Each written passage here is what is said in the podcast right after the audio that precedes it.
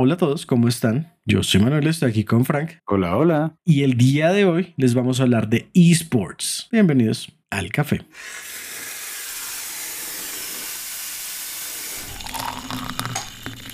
Bueno, hoy, día de la grabación, es la fecha exacta en la que Overwatch 1 se cierra. O se cerró, mejor dicho.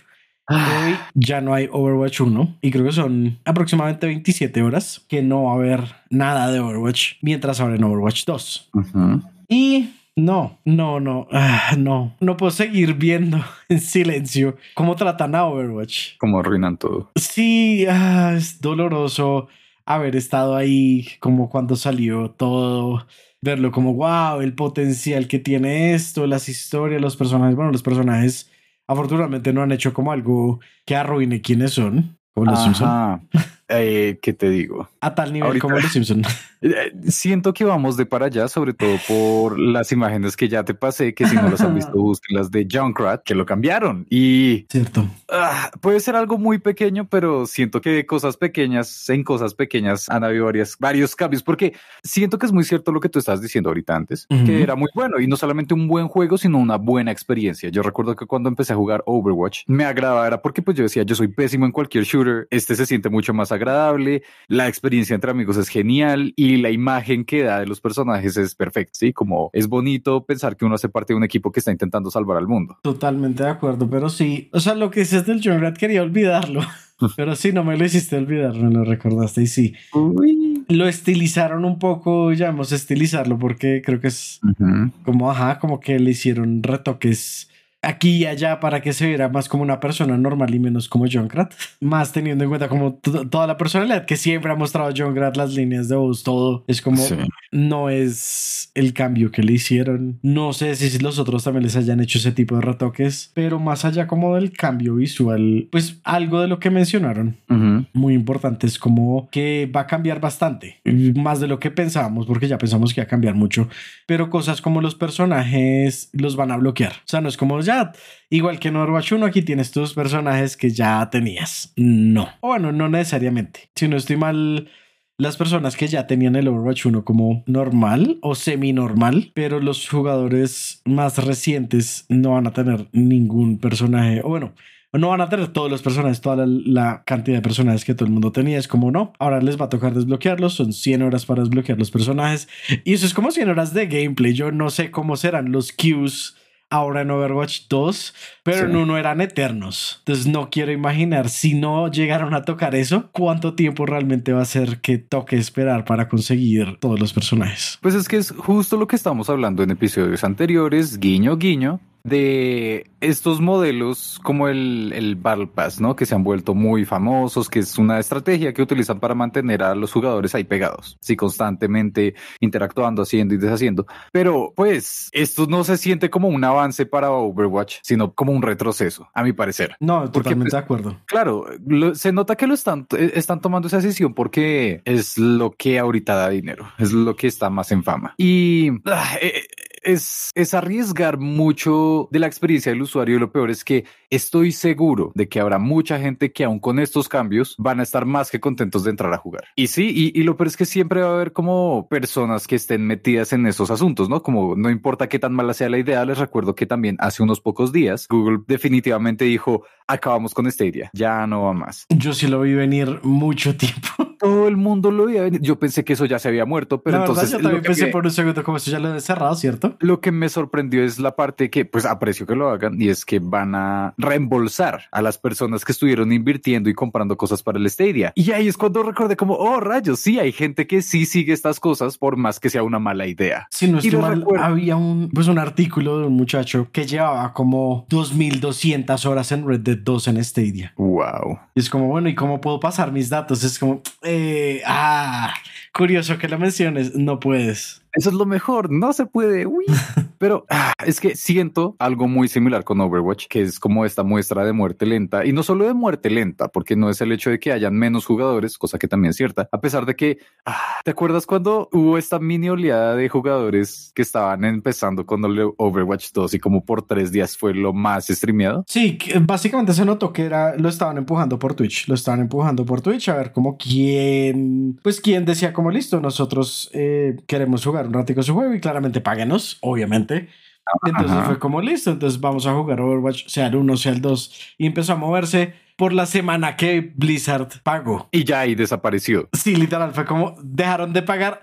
Listo, ahí, mejor dicho, como el punto uno por ciento de los views. Además, bueno, el otro detalle que ese es el que en serio me ha demostrado que de aquí en adelante no hay rescate que se puede ver para Overwatch es cuando Blizzard se le ocurrió esta hermosa idea de lanzar un, como le llamaron? Como un analista de inclusión. Ay, cierto. Ah. Ah, y, lo peor es que no tenían razón para lanzarlo, no tenían necesidad porque no lo usaron para diseñar esos personajes. Y era más como un perfilador, como, o sea, en serio, como que no por ningún lado. Y no sé, no, como no tenía nada que ver con nada y supuestamente creyeron que era una buena idea para hacerse los más incluyentes, ¿no? Entonces como que tú podías poner la imagen de cualquier personaje, principalmente aparecían eran los de Overwatch, ¿no?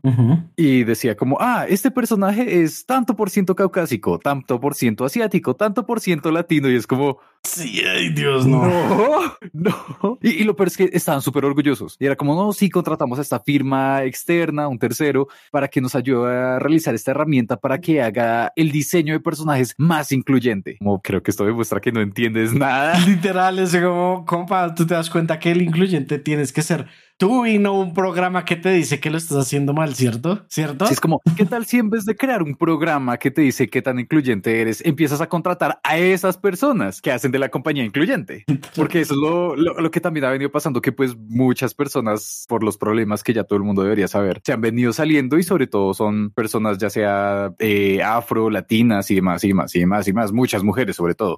Entonces como que ah, Overwatch, Overwatch es doloroso sobre todo porque además era uno de los los pocos juegos que yo más o menos seguía la escena de esports. Yo también, de hecho, incluso me acuerdo cuando estuve en Canadá, pues como estuve en Vancouver, Vancouver tenía su equipo y en el mismo estadio de, de los Vancouver Canucks vendían las camisetas del esports. Y yo dije, como, oh, debería. Creo que fue cuando dije debería que empezó poco a poco a caerse muy duro Overwatch y fue como, menos mal no la compré. Y hasta hace poco seguí algunos de los equipos en Twitter, pero ya era como triste, creo yo, verlo, como que estaban rebuscando mucho algo que destacarle al juego, como que ya era como, bueno, ¿dónde más le podemos destacar algo? Porque es que le están quitando tantas cosas que, ¿dónde, dónde le podemos destacar algo para que, pues, así sea, no, por, no necesariamente para oro, sino para el equipo, para que destaque el equipo y la gente los vea. Y no. Ah, es, se me hace curioso porque también cuando estuve fuera del país tuve la oportunidad de ir a un torneo en vivo de Overwatch y era genial, era muy agradable la experiencia, ver cómo estaba jugando, cómo toda la gente estaba conectada por el juego y lo mismo que tú dices, ya hay un punto en el que pues también en el asunto competitivo se perdían muchos detalles, ¿no? Como que primero con los problemas del meta que empezamos a ver que eran unas jugadas que pues eran, dejaban de ser divertidas y arruinaban la experiencia para todos y Blizzard dijo como, ok, ok, ¿y qué tal si arruinamos otras cosas para que se distraigan, para que no se den cuenta de que esto está mal. Pero bueno, siento que ya dejando de lado Overwatch, porque pues ni siquiera nosotros podemos sacarle tanta información tanto a esto que ya se está muriendo. Hay otro que siento que curiosamente lleva mucho tiempo en la escena y sigue con toda la fuerza del mundo. Yo creo que un poquito menos fuerza, pero igual tiene mucha fuerza, porque es como lo que dicen, ¿no? Que mientras más fuerte eh, se le ve la llama, menos va a durar. Pero pues este, como que en su principio sí fue un totazo, pero después del totazo siguió súper prendida y es CSGO. Pues, eh, ok, lo, lo que yo tengo que destacar de CSGO es principalmente el hecho de que, si bien no es el más famoso, si bien no es como claramente mencionémoslo de una vez League of Legends o hasta Dota, ellos tienen una fanbase, una escena competitiva que es bastante estable. Como tú vas a entrar las estadísticas de Steam y demás y vas a ver que casi no cambian, casi no varían. Sí, no es mal como el único, como la única controversia que les pegó duro fue cuando se enteraron que el, el sistema que tienen como para las armas o los cuchillos y esto había unas páginas que estaban haciendo como trampa y estafando a los jugadores para conseguir dinero por por armas raras. Eso ha sido como lo único que he visto que le ha pegado duro a CSGO. Y aún así lo arreglaron. Y sí, aún así lo arreglaron. Fue como listo, entonces vamos a cerrar esto y tales. Y lo hicieron bien. Fue, o sea, así fuera un poquito lento, porque sí, claramente para estar estafando a, tus jugadores, cualquier movimiento va a ser lento, pero, pero lo hicieron y ahí se mantienen. Además, bueno, bueno, aclarando porque acabo de caer en cuenta que tal vez estamos muy acostumbrados a llamarle así, pero pues para aquellos que aún no lo sepan, CSGO es Counter-Strike. Ah, cierto. El nombre, el, nombre completo es Counter-Strike Global Offensive, perdón, la costumbre. es que es muy largo decir como cara. No es que Counter-Strike Global Offensive, Counter-Strike Global Offensive, no. CSGO, más rápido. Sí, sí, sí.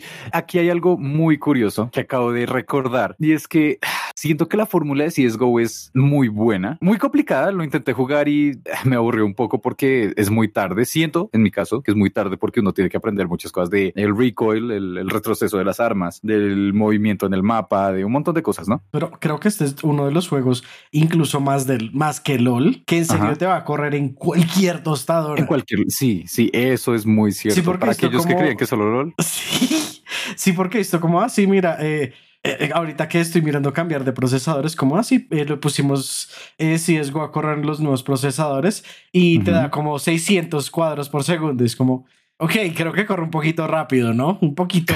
Entonces, como que cualquier, literal, cualquier procesador te lo va a poder correr. Porque si no estoy mal, LOL está todavía como por los 200, 300 y LOL corre en muchas cosas. Sí. CSGO corre en cualquier cosa. Pues ah, ahí es que en serio CSGO es una gran combinación de muchos elementos que hacen que se mantenga vigente. Uno, porque pues la jugabilidad si bien es, es, es complicada, es amaestrable, ¿sabes? Como son armas y no son como Call of Duty que siempre es movimiento rápido en todo lado, a menos de que ya seas uno de los expertos. Tienes que pensarlo un poco. Y eso también creo que es lo que ha hecho que tenga un poco de cabida en esta parte del mundo. Y no solamente en forma de CSGO, porque aceptémoslo. Valorant es una copia de Counter-Strike no hay otra forma de decirlo. cuando saliera el CSGO Overwatch, era como es Counter Strike con un visual bonito como el de Overwatch. Sí, y están tomando fuerza, cada vez están tomando más fuerza, que les destaco mucho eso y que se están alejando del nombre de League of Legends, porque mucha gente creía que iba a ser otro proyecto relacionado a League of Legends como siempre había hecho Rick. sí, honestamente también como, como al principio salieron con súper poquitos personajes, todo el mundo estaba como, no, seguro cuando saquen más van a traer los de League of Legends y se van a juntar más. Pero no, curiosamente no fue así. Hay otra cosa que es lo que te digo que acabo de recordar y es que este tipo de juegos siempre van a tener cabida por acá. Porque recuerdo que cuando estaba en el colegio tenía un amigo que él se la pasaba jugando uno que técnicamente es bastante similar y tuvo muchísima fuerza en esa época al punto que vendían las tarjetas solo para ese juego para compradas en línea que no sé si te suene, mano, que se llamaba. no. se llamaba Operación 7. Que siento que Operación 7 era la mezcla o, era la mitad exacta entre Counter-Strike y Call of Duty. Y ese tuvo muchísima fuerza en convenciones, en lo que te digo, también en supermercados había presencia de este juego y había una escena competitiva bastante movida. Ahora, no sé qué fue lo que pasó con ese juego. Sé que se acabó o si no, tal vez como que lo renovaron. Pero por eso digo como Counter-Strike se va a mantener y Valorant va a tener aún más fuerza. No sé qué opinas tú. Ay, el que mencionas, me acuerdo, es como la portada, pero nada más. Sí me acuerdo que era la portada era casi que una copia de la portada de, del Counter Strike de la época, porque era, era antes de Global Offensive. Sí, sí, sí. Y sí me acuerdo que era, era casi, casi la misma portada y se notaba para dónde era. Como no, nosotros vamos a competir guiño, guiño con Counter Strike. Era como no, nos vamos a copiar de Counter Strike hasta donde podamos. Pues es que imagínate, el juego es del 2008, como la versión original de Operación 7 salió en el 2008 y se vendió principalmente como un MMO, pero ah, creo que ahorita lo están intentando revivir, pero pues es un poco tarde, creería yo. Había otro también parecido, creo que era, eh, no me acuerdo, o sea, yo probé un demo y digo parecido solo por el demo. Si tú te acuerdas, corrígeme, pero que era Socom. Eso suena un mal chiste. No me acuerdo, pero... o sea, literal, jugué un demo. Pero no, ese siento que es mucho más, ah, es de esos juegos de disparos de esa época que ya nadie recuerda. Ok, yo me acordaba algo. Como el Call of Duty original, ¿sabes? Ok. Porque es que sí, Call of Duty no, Call of Duty existió antes de Modern Warfare y era muy al estilo de cualquier otro juego de la guerra mundial, de la Segunda Guerra Mundial y así. Hizo como, como que era esa mezcla entre una experiencia de ese tipo de, de disparos con, ¿cómo se le llama esto? Como combate por equipos, pero nunca lo vi que tuviera fuerza, ¿sabes? Por, por eso te digo, literal, yo como que algunas me apareció un demo y fue como, oh, juguemos el demo y ya, eso fue lo único que lo toqué. Pero dije, como esto se parece a algo, fin de todo. Pues también ahí es donde uno dice como muchos de estos juegos terminan tomando más fuerza aún es porque tienen un modelo free to play, ¿no? Puedes entrar a, a jugarlos como, como si, bueno, antes Counter Strike creo que sí tocaba comprarlo, que valía como dos mil. Sí, era como, ah, Como sí, mira, por- eh, por conversión, eso es como- y lo puedes tener. Era como un dólar. Un Era dólar y como ya. 99 centavos inclusive. Ahora, ay, por favor, les recuerdo acá un pequeño paréntesis. Cuando Left 4 Dead esté en descuento, vayan y cómprenlo. Esto es para todos, no se van a arrepentir. pero, pero, pero, regresando, sí hay muchos de estos juegos que justo por lo que eran gratuitos eh, era por la razón por la que empezaron a jugarlos, sobre Yo todo por es eso que entré a LOL. instalar el mundo. Sí, y, y es que creo que eso es lo que hay que tener en cuenta cuando se trata de cómo se venden los juegos en esta región, porque siento mucho que la experiencia gamer en Latinoamérica es distinta a el resto del mundo. Fin. Y sobre todo en la escena de competitiva, porque uf, y acabamos a algo que es un poco complicado a mi parecer, Ujú. y es que Siento que ya estamos en un punto en el que los esports se están muriendo. O no necesariamente muriendo, pero se están quedando en una especie de coma. Muriendo es una palabra muy grande.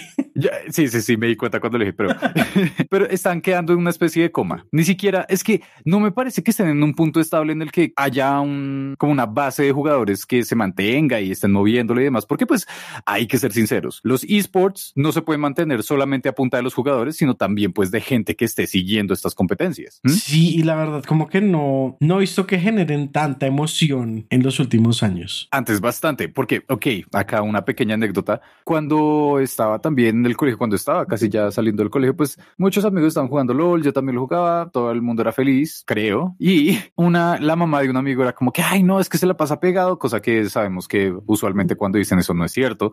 Pero yo, como para convencerla, yo era como que no, pero es que ahorita existen estas competencias y los premios son de tantos dólares. Si él quisiera, podría meterse ahí y seguirlo como una carrera profesional y estaría ganando dinero y estaría manteniéndolos. Y como que con eso la convencí durante mucho tiempo. Pero Hasta que se dio que su hijo era un manco. Sí, también. No, ok, no.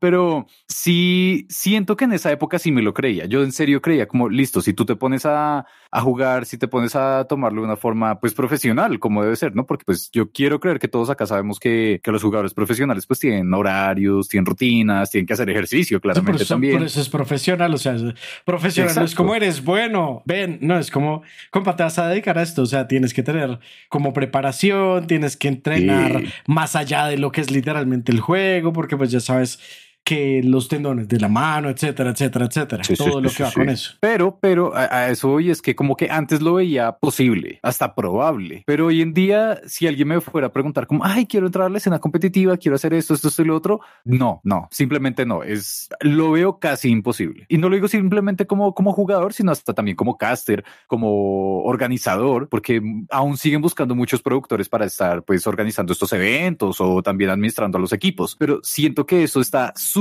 cerrado y ya no tienen tanta validez como, como tenía antes y creería, hasta ahora caigo en cuenta, que en parte eso lo afectó la pandemia. Siento que también es que eso va como muchas cosas. Curiosamente va a ser también como la economía, que va en olas, porque siempre hay como grandes olas de acontecimientos que es como, oh, mira, pasó esto y esto generó todo este movimiento a futuro y se va a ver que sube y luego vuelve y cae, entonces está la ola. Y Sí. digamos en términos que es como que lo, lo que conozco más que es de economía, se habla como, oh, sí, cuando se crearon los microchips y los procesadores. Entonces, claro, la ola de todas las compañías que se crearon para, con y desde los procesadores. Entonces, ah, sí, las minas de cobre, los que digitan el código para los programas, mejor dicho, todo, todo lo que hay en el medio. Entonces, como, ah, ahí está la ola.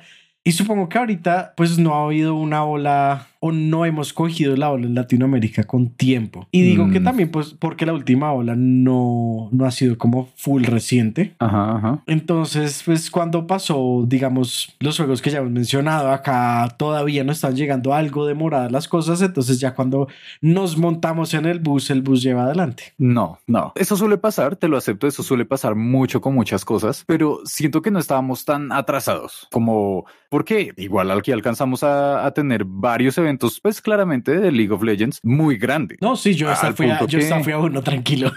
Exacto, pero entonces digamos, por eso siento que no es solamente el hecho de que, ay, es que llegamos tarde y, pues bueno, y se fue y en el resto del mundo lo están disfrutando. No, siento que es algo en todo lado, que es como los que alcanzaron a entrar y se quedaron en ese momento, pues estarán ahí medio pendientes, pero pues es que hoy en día yo ya no estoy viendo que muchos amigos estén hablando como de, personajes como Faker, como antes se solía hacer. Sí que era como, no, es que tal cosa, en tal competencia, equipos como eh, Fnatic, eh, Cloud9, que claramente siguen existiendo, no digo que no, no esté la escena, que se haya muerto por completo, no, pero pues al menos en cuanto a lo que se trata de percepción en esta zona. en esta zona, Sí, claramente. porque no sí. podemos decir, ¿cómo es que en Europa no, no estamos en Europa ahorita para Sí, saber? no, y, y ni modo de saberlo, porque pues es que antes a menos que uno era de ustedes un- esté en Europa y nos pueda decir. Sí, coméntenoslo por favor.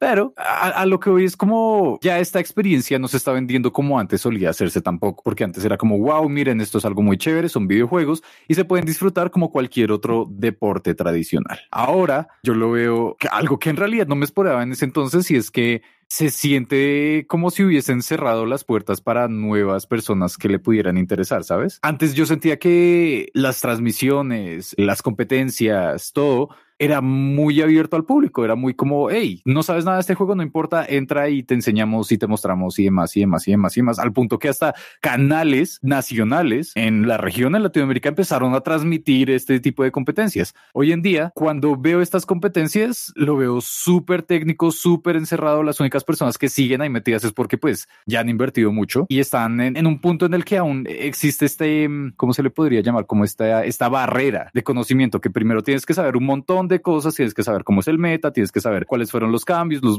los buffs, los nerfeos. Y ahí hasta que ya hayas pasado todo ese recorrido de cómo aprender el juego en casi su totalidad, ahí sí puedes disfrutar de esta escena competitiva. Tampoco creo que O no sea sé. hasta allá, porque sí, o sea, sí, sí he visto como, ok, necesitas saber, digamos, para entender bien lo que está pasando, todo Sí. ese conocimiento, claramente. Sí, sí. De pronto, para disfrutar el juego como tal, es como la mayoría de cosas. Es como, ok, puedo no saber mucho, pero igual me pego de la emoción que estoy sintiendo. Pero también creo que es lo que mencionabas de la pandemia, de que, ah, es que como pasó la pandemia, entonces no sé, digamos, pre-pandemia, yo me reunía con mis amigos a ver el campeonato mundial de. Sí. Y no, entonces llegó la pandemia, entonces no nos pudimos reunir. Y como llevamos apenas como dos años, tres, cuatro, cinco, como no, no llevamos tanto tiempo como haciendo eso. Pues entonces como que ya después fue más difícil, ya es que ahora esto, lo otro. Y también recordemos que este año todavía hubo muchas restricciones, entonces también puede ser como, no, es que tal campeonato que era por febrero, marzo, entonces ya van dos, tres años que no nos hemos podido reunir, entonces claramente Sí. el hype en la escena va a estar bastante bajo. Y de pronto, porque pues toca ver, no podemos predecir el futuro, ver de pronto ya 2023, que ya la mayoría de restricciones están por todo el mundo mucho más bajas, Ujú. pues que de pronto otra vez es como listo, compa, nos vamos a reunir, pero sí va a ser un hype que empieza desde más abajo, por lo que pues fueron Sí. tres años difíciles de poder sostener esto. Y pues sí quisiera ver mucho, la verdad, como otra vez, como no, es que tal equipo, no sé qué, y escuchar a la gente, porque no siempre uno es como, no, es que yo estoy siguiendo la escena de esto, esto y esto. Difícil, difícil que uno siga tantas escenas porque no le Sí. queda tiempo, pero, pero escuchar a la gente que realmente le interesa uno, digamos League of Legends y decir como, no, es que pasó esto, no sé qué, y escucharlo así como de hartas personas, porque digamos, sí, claramente uno conoce al amigo que siempre está súper metido, Sí, sí, sí. pero pues uno sabe que es el que siempre está súper metido, entonces no es como, no, es que está todo el mundo como súper emocionado, entonces como, ¿qué estará pasando? En cambio que uno ve solo una persona emocionada, es como, "Mm, pues él siempre Sí. se emociona, entonces, ajá. Sí, es que ah, siento que ahí hay una oportunidad que tienen que aprovechar, porque lo que digo, no está muerto, no está muerta la escena, claramente aún hay mucho que hacer y como estábamos diciendo, la pandemia está afectando mucho y, y no pueden simplemente confiarse en que, ah, listo, vamos a volver a los eventos grandes, a volver a reunirnos entre todos y ya todo va a ser como si nunca hubiese pasado nada, no, tienen que aprovechar y volver a crear comunidad, creo que es lo más importante. Y pues se intentó un poco en el caso, por ejemplo, de LOL con Arcane, pero aún así siento que no se aprovechó al máximo. Tienen que ponerse las pilas en esta temporada que estará llegando más pronto.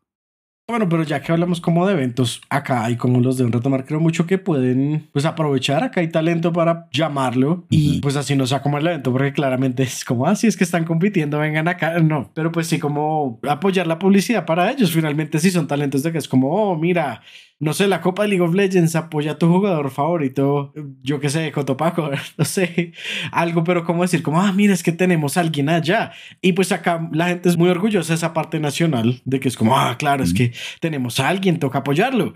Entonces, siento que es una forma, de hecho, fácil de hacerlo. Como, ah, sí, mira, tu talento está ya a punto de llegar a las finales del mundial. Entonces, claro, uh, no, vamos a apoyarlo, que no sé qué. Y puede generar bastante hype, ya sea, pues, como dije, para League of Legends o no sé si siga, pero en Smash me acuerdo que estaba a cero. Sí, de Chile. Pero es que ah, Siento que sí, eso es muy cierto y eso es un punto que sí le doy a League of Legends y a Riot, que ellos estaban interesando en, la escena competitiva de por acá. Y ellos estaban como moviendo un poco más, estaban dando más derechos, etcétera, etcétera, etcétera. Pero entre eso que te digo que siento que se ha venido como disminuyendo, está también ese detalle de esas figuras que se pueden seguir, ¿sabes? Porque antes cuando se hablaba de Cotopaco, de Cero o demás, pues eh, lo hacían con mucha fuerza y también hay que tener en cuenta, por ejemplo, en la escena competitiva de Smash, pues que ha habido mucha controversia y muchos detalles que no se pueden dejar simplemente a un lado. Además, sobre todo en el caso de Smash, que no era una escena oficial, eso era hecho solamente por fans. Y ahorita el problema con Nintendo también que hubo para esa escena. No, desde hace un tiempo Nintendo ya está apoyándola y ya están haciendo por fin. competencias oficiales. Sí, por fin. Pero pues digamos, siento que no duele tanto, no es tan fuerte el golpe con Smash porque pues se mantiene, o sea, por más cosa, por más que diga todo el mundo igual la escena competitiva de Melee siempre va a estar viva, ya sea por los recuerdos o porque le vuelven a buscar algún otro eh, otra forma de emular y demás.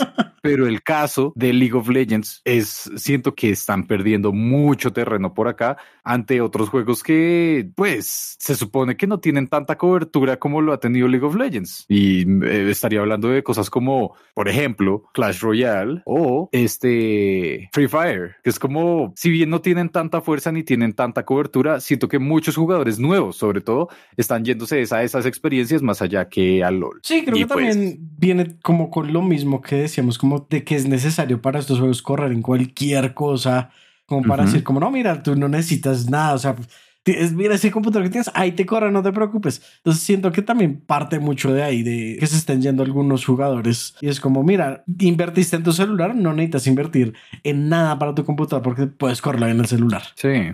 Ah, pero no sé, siento que hay mucho desorden en realidad en todo. Hay mucho desorden en toda la escena competitiva. De todo, en serio, estoy buscando algo que se pueda rescatar y siento que lo único sería tal vez Apex, Apex Legends. Sí, que de hecho, curiosamente hay más equipos de los que pensaba cuando miramos ahorita mm. en general, porque pues yo decía, como pues conozco de pronto Scars y Team Liquid, si no estoy mal que está ahí, porque pues son de los equipos como así, es que estamos como en todo. Sí. Entonces, ajá, pero mira que tres equipos que estuvieron en, en el campeonato mundial y fueron dos brasileños y uno mexicano, que el mexicano fue el que quedó, sin estimar, fue como de 22 y curiosamente los dos de Brasil fue como 23 y 24, que son Luminosity, Goldfire y Singularity. Este me da mucha risa, es como así, ah, latinos, pues no sé, los ensanduchamos todos aquí en este cuadro de eliminación, este es el tiempo en el que eliminamos a los latinos. Adiós. Literal. Pero al menos hay presencia, al menos hay comunidad. Que si bien eso es lo más curioso, porque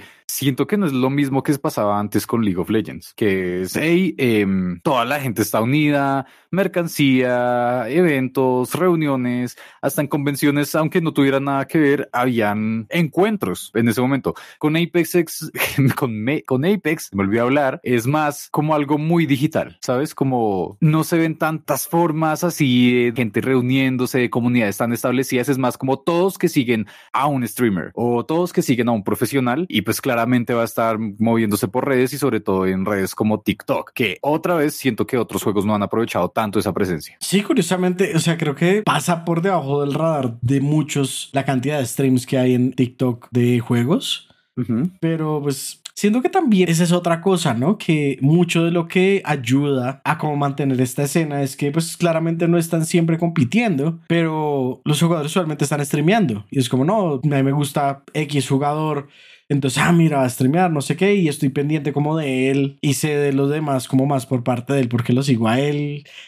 Y se generan como estas cosas raras. Es como, ah, no, yo no sigo la escena como tal, yo sigo al streamer. Sí, y que además en varias ocasiones termina siendo es un streamer general que además está especializado en tal juego. No como antes, que es como que este streamer profesional, digo, jugador profesional que además es streamer, que es como, ah, juego únicamente LOL y muy de vez en cuando porque nos reunimos con amigos, eh, jugamos Among Us. Y eso, en estos casos es al contrario. Y siento que tal vez también puede haber una influencia por la pandemia ahí, como que ya muchas personas están buscando ese tipo de interacciones sociales que no sean tan, ah, ¿cómo se podría decir? Como acartonadas, como simplemente, no, sí, solamente este juego profesional, meternos ahí y demás. Están buscando más, es como grupos de amigos que de paso son muy buenos en un juego. Sí, sí, como puede ser incluso el caso de que no es que estoy buscando a alguien para jugar para que me carree. Sí. Y se ven casos muchos de que no estoy en bronce, estoy buscando a alguien que me ayude porque porque no quiero estar en bronce y mis amigos están en tal, pero no me van a jugar con ellos porque estoy en bronce. Y creo que justo por eso, como por esas narrativas, pues claro, la gente empieza a seguir como, ay, bueno, veámoslo, él también es malo como yo, vamos a aprender con él. O simplemente el clásico de, quiero ver a alguien que es malo o sufriendo o llegando a lo que está buscando, a, ese objetivo. Y, y por ese tipo de cosas, creo que vuelve a encajar con lo que estabas diciendo, de darle fuerza a las personalidades más allá que a la escena y al equipo. De hecho, curiosamente, hay un caso, justo me voy a acordar de un caso importante también de un deporte que hizo eso, que dijo como vamos a darle más espacio a las personalidades de los jugadores y no tanto como a las minucias del deporte y tuvieron un crecimiento gigantesco y es Fórmula 1, porque Fórmula 1 antes de 2019 era muy centrado en, ah, es que el equipo y el equipo está haciendo una estrategia así, cambio de motores, no sé qué, como más a lo que es la minucia. Sí, sí, sí. Pero justo cuando decidieron hacer este contrato con Netflix de hacer el Drive to Survive, la serie que tiene Fórmula 1 con Netflix, empezaron a mostrar más a los conductores y las personalidades de los conductores. Y fue como, ok, esto está pegando mucho más fuerte porque la gente está diciendo como no, es que Esteban me cae bien, entonces voy a verlo, voy a apoyarlo. Y curiosamente, porque esto sí fue bien curioso, creo que son tres de los más jóvenes en esa época, los tres más jóvenes que entraron ese año a Fórmula 1 también streamean. Entonces, claro, la gente como no, mientras no está, pues puedo verlo literal usando el Driving Simulator, pues el Driving Simulator que usan los profesionales, ¿no? Claro está. Wow, Entonces, como no, entonces el man streamea con su Driving Simulator de tres pantallas, la silla que se mueve con pistones y toda la cosa. Y claro, el man mostrando full su personalidad. Entonces la gente empezó a caer más y más y más y más. Y este año he visto una cantidad inmensa de gente por lo que hicieron este cambio a mostrar más la personalidad de, pues, de todos los que están allá. Mucha gente ahorita está viendo otra vez Fórmula 1, cosa que no veía desde hace, digamos, desde que estábamos acá con Juan Pablo Montoya, que era lo que todo el mundo le emocionaba. Sí, sí, ahorita otra vez todo el mundo está emocionado por Fórmula 1 precisamente porque están mostrando la personalidad de las personas y es como, ah, es que yo lo puedo apoyar a él porque es que él me cae bien, lo siento como más cercano a mí por lo que lo he visto hacer esto, esto y esto. Entonces sí siento que es una oportunidad para aprender de lo que ya se vio que funciona porque ya está el caso tal cual de Fórmula 1 de que, mira, vamos a mostrar un poco más la personalidad de los que están acá en el deporte y de una vez la gente es como me encanta porque sé a quién estoy apoyando. Creo que eso es lo que deberían empezar a aprovechar, sobre todo, sí, sí, como ah, Diría que League of Legends siento que en verdad ya es muy tarde para ellos. Resting Pepperoni. Ok, no. pero siento que podría verse aún más, sobre todo con Valorant, porque está aún creciendo está cogiendo fuerza de a poquitos, como que ahí sí me creo mucho lo que tú decías de las olas, que es como que a veces sí, a veces no, y como que llegan nuevas oleadas de, de, jugadores y de seguidores además. Entonces como que cambiar a este modelo, que en realidad es un modelo de idols, que aceptémoslo, eso es lo que está dando muchísimo ahorita. Sí. Porque, ah, ok, para la muestra está BTS, por ejemplo, y ya de ahí lo que se les imaginen, como no solamente es algo que se ve en eso, en la música, empieza a verse también acá los videojuegos, en streamers, en jugadores como tal. Y si eso empiezan a aprovecharlo también la escena competitiva, yo creo que se va a revitalizar bastante porque hay que ser también sinceros en un detalle. Y eso lo vimos ahorita, eh, mientras estábamos también antes preparando el episodio para ustedes. Y es que la verdad, muchos de los jugadores están empezando ya a vérseles de más edad. Y ahora, reiteramos, no es que sea necesario tener cierta edad para meterse a jugar videojuegos, pero al igual que en los deportes tradicionales, también hay cierto rango en el que uno tiene mayor eficiencia, ¿no? Sí, eso está incluso demostrado como, si no estoy mal, es como hasta los 23 que uno está como en la cima de su tiempo de reacción. Y claramente va a haber casos alternos que son raros, pero los hay, de alguien como no, es que mantengo todavía mis, no sé, 35, 36, 27, 28 años como estabilidad de pues que la mayoría perdieron. Sí. Entonces pues puedo seguir ahí, porque pues eh, digamos que esto es lo que este juego como tal pues necesita, que pues también no siempre es el caso, ¿no? Porque hay juegos que son más de estrategia que otros, ¿no? Siento que ese no es necesario aclararlo, pero ya lo aclaré. Entonces pues la idea es, en serio, creo que hay muchos casos ya, o sea, no solo el que deje Fórmula 1, porque ese es como el caso tal cual, pero casos de varias cosas que han crecido, pandemia y post pandemia siento que es el en la personalidad de quien nos están mostrando. Porque claramente, como hubo esa desconexión durante la pandemia, todo el mundo leja, lejos de todo el mundo, pues entonces quedamos como con este vacío de quiero interactuar o quiero relacionarme con alguien. Entonces, claramente si alguien de algún deporte te muestra su personalidad, pues como estás intentando llenar ese vacío que te dejó en la pandemia, pues lo vas a acercar más fácil. O sea, es así tal cual lo hemos visto. No podemos decir como no, es que no pasa. Ya estamos viendo qué pasa. Ya está pasando, ya pasó y sigue pasando. Eh, eh, sí, no, no, no podemos negar que eso es algo que también está alterando las líneas de consumo, ¿no? Porque no es solamente esto. Yo soy fiel creyente de que TikTok también tiene toda esta fama es por la pandemia. Y ahora aún más en la existencia de Be Real, que siento que no habíamos hablado antes de, de Be Real acá en, en el programa. Sí, sí lo conoces, mano. De hecho, no. Ok, bueno, ok, wow. Be Real es una aplicación, es otra nueva red social que está tomando mucha fuerza, que básicamente consiste en que una hora al día tú tienes que tomar una foto de lo que estás haciendo y esa foto, además de eso, pues al tiempo se va a tomar una selfie de tú cómo te veías cuando la tomaste. Ok, justo me imaginé y fue como, creo que no es mi aplicación. Creo que siempre pongo mala cara cuando está haciendo las cosas que está haciendo. Pero aún así, como que la idea que venden es como, hey, lo que nosotros queremos ver no es lo que aparece en Instagram de una, alguien con una vida perfecta, sino queremos verlos eh, como Ah, son. real. Oh, be real. Oh. Supuestamente, sí.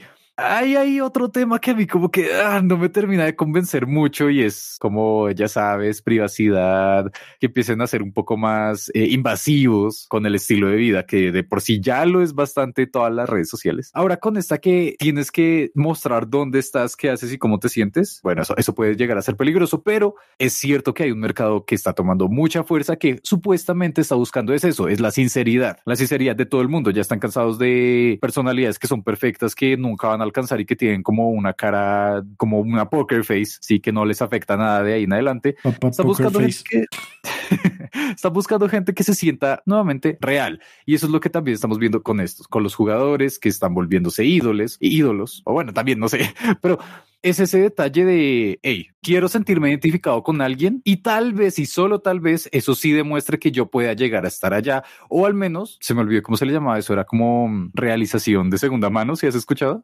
Sí, pero tampoco sé cómo traducirlo. Pero sí, es básicamente que mm, como cuando ves a alguien realizar y cumplir ciertas metas, tú también compartes esa felicidad. Ahora, cuando es en la escena competitiva, es algo que pasa en cualquier lado, hasta cuando la gente, sobre todo acá en la región, ve fútbol, por eso es que empiezan a decir como, wow, es que ganamos cuando hablan de su equipo que ganó, ¿no? Como el equipo que sigue. Entonces, tal vez esa es la desconexión que estoy empezando a ver en la escena de, de los esports, como que ya no hay tanta pertenencia a los equipos, ya no hay tanta conexión y eso puede terminar siendo bastante perjudicial porque toda la fuerza que cogieron para lo que les dije ya, poder tener espacio en televisión nacional a ese punto, hasta fue muy grande la noticia en su momento cuando ESPN empezó a transmitir también juegos y que todo eso se vaya perdiendo poco a poco simplemente porque alcanzaron como este plato de, ah, listo, ya tuvimos como nuestros seguidores y no nos van a dejar, pues ah, eso puede ser perjudicial. Sí, pues siento que en serio, ah, más allá como de que sea solo como no, es que ya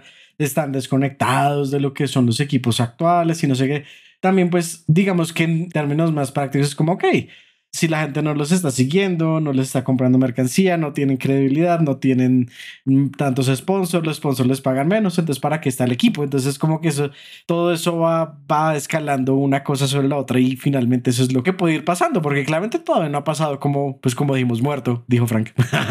Eh, sí, perdón. Pero pues para allá va porque si está desconectando, si, si se está desconectando, pues por ahí es por donde va el hilo y se va saltando una puntada tras la otra y van perdiendo de pues el incentivo que es el dinero, porque finalmente la gente lo hace profesionales porque eso lo pueden hacer como su trabajo. Y si ya no lo pueden hacer de trabajo, pues para qué van a estar ahí, necesitan conseguir algo que les dé el sustento. Claramente. Entonces, ah, siento que, que sigue siendo algo bastante complicado y sobre todo por el hecho de que mm, esta responsabilidad no recae en, en una sola entidad, como que claramente no en una sola persona, pero pues no solamente en los desarrolladores, no solamente en los organizadores, no solamente también en los casters y hasta en los replicadores de información, porque también hay eso es un, una parte de toda esta escena competitiva que mucha gente se olvida que esos videos que ustedes a veces ven de cuál es el meta de esta temporada, cuál es el mejor personaje para utilizar en este juego, cuál es el, eso también está ayudando a que se dé ese movimiento y que no se muera la escena, porque claramente van a encontrar también otros juegos en los que nadie llegó a sacar contenido y eso murió por completo. Por ejemplo,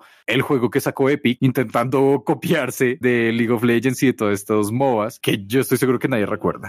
No, no me acuerdo. Ahí está. Eh, espérame a ver. Creo que se llamaba Paragon. Uh, el nombre sí me suena.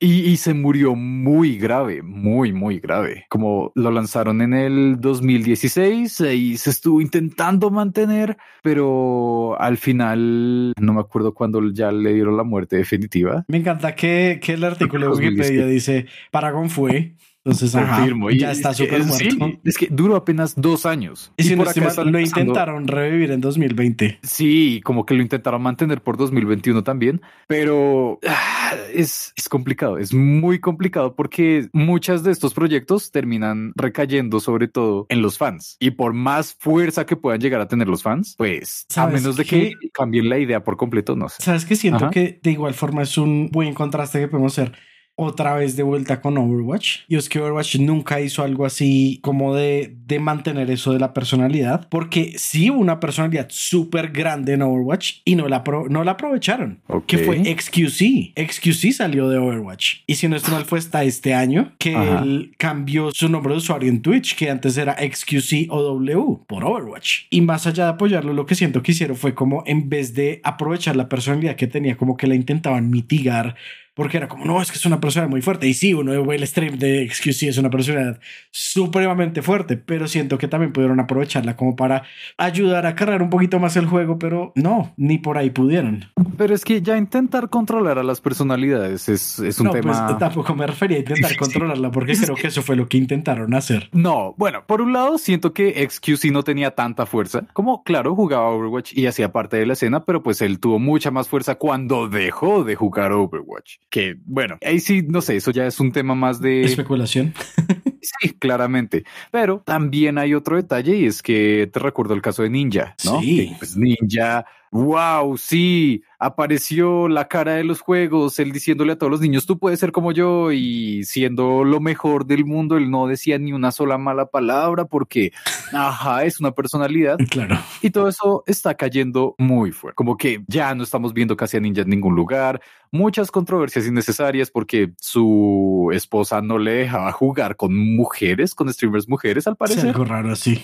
Ah, y cuando uno ver también los streams, antes de que él se volviese tan famoso, él también era, como tú dices, de personalidad muy fuerte, ¿no? Era bastante tóxico a fin de cuentas, seamos sinceros. sí. Y él ya llevaba muchísimo tiempo, que es algo que mucha gente se le olvida con estas personalidades y con el éxito en, en esta escena. Y es que no es como, ay, sí, yo sé que voy a jugar y me va a tomar mucho tiempo y va a ser doloroso, pero voy a llegar allá en cinco años. Y es como, no, iba a decir excuse, no, pero bueno, aunque excuse sé que lleva también bastante tiempo, pero por ejemplo, Ninja lleva más de 15 años no estoy mal, porque él no empezó en Fortnite. Él empezó, fue en la escena competitiva de Halo hace mucho tiempo. Y cuando pues empezaron a cambiar también de estos juegos y por fin apareció Fortnite, él lo tomó apenas como, sí, como, ay, bueno, vamos a probarlo y ya, y golpe de suerte, pero lleva muchísimo tiempo antes ahí. Y pues no estoy viendo que sea tan bien fácil poder vender ahora esa idea, como dije antes, a los nuevos jugadores, porque eso es un factor importante. Por eso es que también mueve dinero, porque están diciéndole a los jugadores como, hey, tal vez si tú quieres puedes también entrar acá. Pero pues pues no estoy viendo eso, o al menos los únicos casos en los que lo estoy viendo son nuevamente los juegos de celular. Y hasta esos eh, están empezando a perderse para darle paso a otros juegos que nuevamente, mezclándolo con pandemia, wow, todo se está conectando,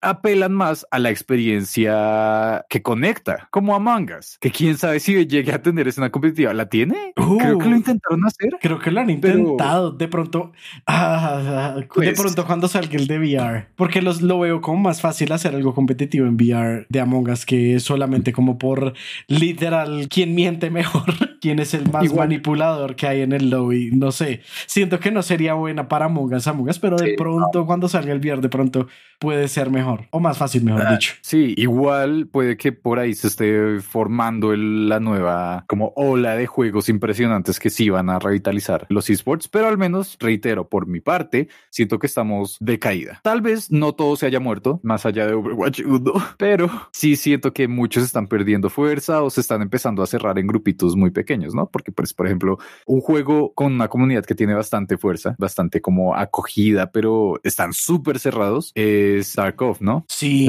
Tarkov es súper cerrado. Ahí está eso. Y es como, pues se están moviendo, tiene harta cosa. Hasta Warzone también está ahí. Pero sí, ya estoy viendo que muchos de estos no son realmente el juego que unía a toda la gente. Y era como, wow, sí, qué chévere reunirnos a ver, hacer cosas. Y, y ahora ni siquiera lo digo de forma física, porque pues con toda la fuerza que también ha tomado Discord, debería ser el momento específico para que se pudiera dar este tipo de experiencias abiertas. Eso es muy cierto. Y digamos que también cosas que una la gente, me acuerdo mucho, Overwatch lo hizo en su momento, otra vez hablando de Overwatch, pero sí, Overwatch lo hizo en su momento. Yo me acuerdo que con amigos era como, listo, entonces vamos a jugar Overwatch tal fecha, no sé qué, listo, entonces tal fecha yo tengo tiempo y nos reuníamos y planeamos y jugamos Overwatch.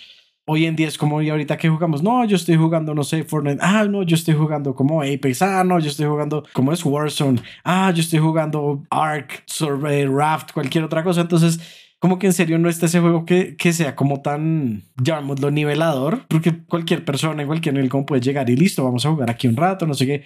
Y siento que curiosamente Among Us como que sí hizo eso, como de que no importa realmente qué tanto juegues, porque el juego es en teoría fácil, entonces pues, ajá, ahí está. Y el segundo cercano también es Fall Guys. Pues estaba pensando en Fall Guys, sí. Sí, pero ahí estamos hablando también de una experiencia completamente distinta, porque ya son juegos que no tienen para nada trabajo en equipo, no son realmente deportivos, a mi parecer, como, ah, el espíritu deportivo son como full, son, parecen mucho más game shows de televisión, como estos programas que son como, sí, competitivos, que pueden ir desde cualquier cosa como Wipeout o American Ninja Warrior hasta ¿Quién quiere ser millonario? Que hace rato que no lo ese se murió. Sí, ese se murió acá. Que no, pero en todo el mundo, como no los he visto, qué triste. Pero sabes que también pensaba en Fall Guys que pasa mucho, que creo que fue algo de lo que hizo que también Fall Guys no tuviera como esa duración en el tiempo que tuvo Among Us y es que si tú jugabas con alguien en Fall Guys, si a ti te eliminaban, te tocaba quedarte a ver a la otra persona. No eras una parte activa. Mm, cierto. Estamos pasando por una época bastante curiosa. ¿Cierto? Como, sí, porque hay muchas cosas que afectan cómo se define una escena competitiva. Digamos, ahí está eso. Eh, ahí está eso. Y no solamente en el caso de Fall Guys, Overwatch o hasta eh, Kirby's, Kirby's, ¿cómo se llamaba? Algo. Dream Curse. Dream Curse. que si no lo han visto es básicamente Fall Guys, pero con Kirby comiéndose todo lo que haya. Qué bonito. Pero también, por ejemplo, con Multiversus, que Multiversus también está intentando meterse por ahí, pero eh, siento que son muchos más exitosos los videos de curiosidades y de clips graciosos de Multiversus que los videos realmente competitivos. Es que hay algo raro con Multiversus y siento que es que es difícil hacer el contacto. Siento que eso, o sea, ya en, muy minucia siento que es muy parte de la, de la interfaz de usuario, porque la interfaz de usuario de, de Multiversus no es simple y no ayuda como así, mira, de una vez conéctate con tus amigos, es como te puedes conectar con uno. Y como que no te dice más, es como te puedes conectar con uno. No dice como solo uno, más de uno, nada. Te dice, te puedes conectar con un amigo. Como listo. Y no te puedes conectar con un amigo. Pues entonces no, no colabora el juego porque siento que el juego sí tiene bastante de lo que es de personalidad. Porque sí muestra, en, por lo menos en los personajes, muestra mucho de la personalidad, como cercano a lo que hizo Overwatch, otra vez hablando de Overwatch, que es que cada cosa que hace el personaje se siente del personaje porque está hecha para mostrar la personalidad. Es como, ah, los sonidos están, los sonidos full recogidos del personaje, como con Tommy Jerry cuando mueren, que sigue siendo William Hanna gritando. ¿Cuánto tiempo lleva ese señor muerto y todavía siguen usando esos gritos? Sí, todo está como hecho para esto. Entonces, como que les falta esa, esa entrada porque la entrada no es fácil. Igual ya un último problema que se me ocurre también es el agotamiento de los públicos, ¿sabes? Porque si hay muchas cosas en el mercado, si hay muchas escenas competitivas que seguir, como también mencionaste más o menos al comienzo, hay un punto en el que pues ya no importa tanto qué es lo que está pasando, ¿no? Sí, es que también ese es el problema, cuando hay tantas cosas es muy difícil como que todo el mundo mire en una misma dirección. Y Pero pues, bueno, igual... eh, Siento que estamos en pleno ojo del huracán. Sí, sí, realmente estamos como en el ojo del huracán y todavía falta un tiempo como ver cómo se organizan algunas de las piezas, inclusive el mismo Overwatch que hasta ahorita va a salir el 2. A ver qué pasa cuando ya salga, cómo es recibido, probablemente no muy bien, pero pues sí, tantas cosas que cambien, pues toca esperar qué pasa, porque pues de pronto alguien también que sepa un poco más nos escuche y diga como sí, o pues digo alguien que tenga más poder de decisión, dice como sí, vamos a hacer eso y vamos a enfocar un poco más la personalidad de los jugadores. Cool. Y pues de pronto, o sea, sí estoy como apuntando muy lejos, pero pronto nada está escrito, nada está escrito. Esperar. Esperar. Y así mismo, esperamos mucho que les haya gustado el episodio de hoy. Como siempre, ya saben dónde encontrarnos. Muchas gracias por, como siempre, por todo su apoyo. Y como siempre, sigan jugando.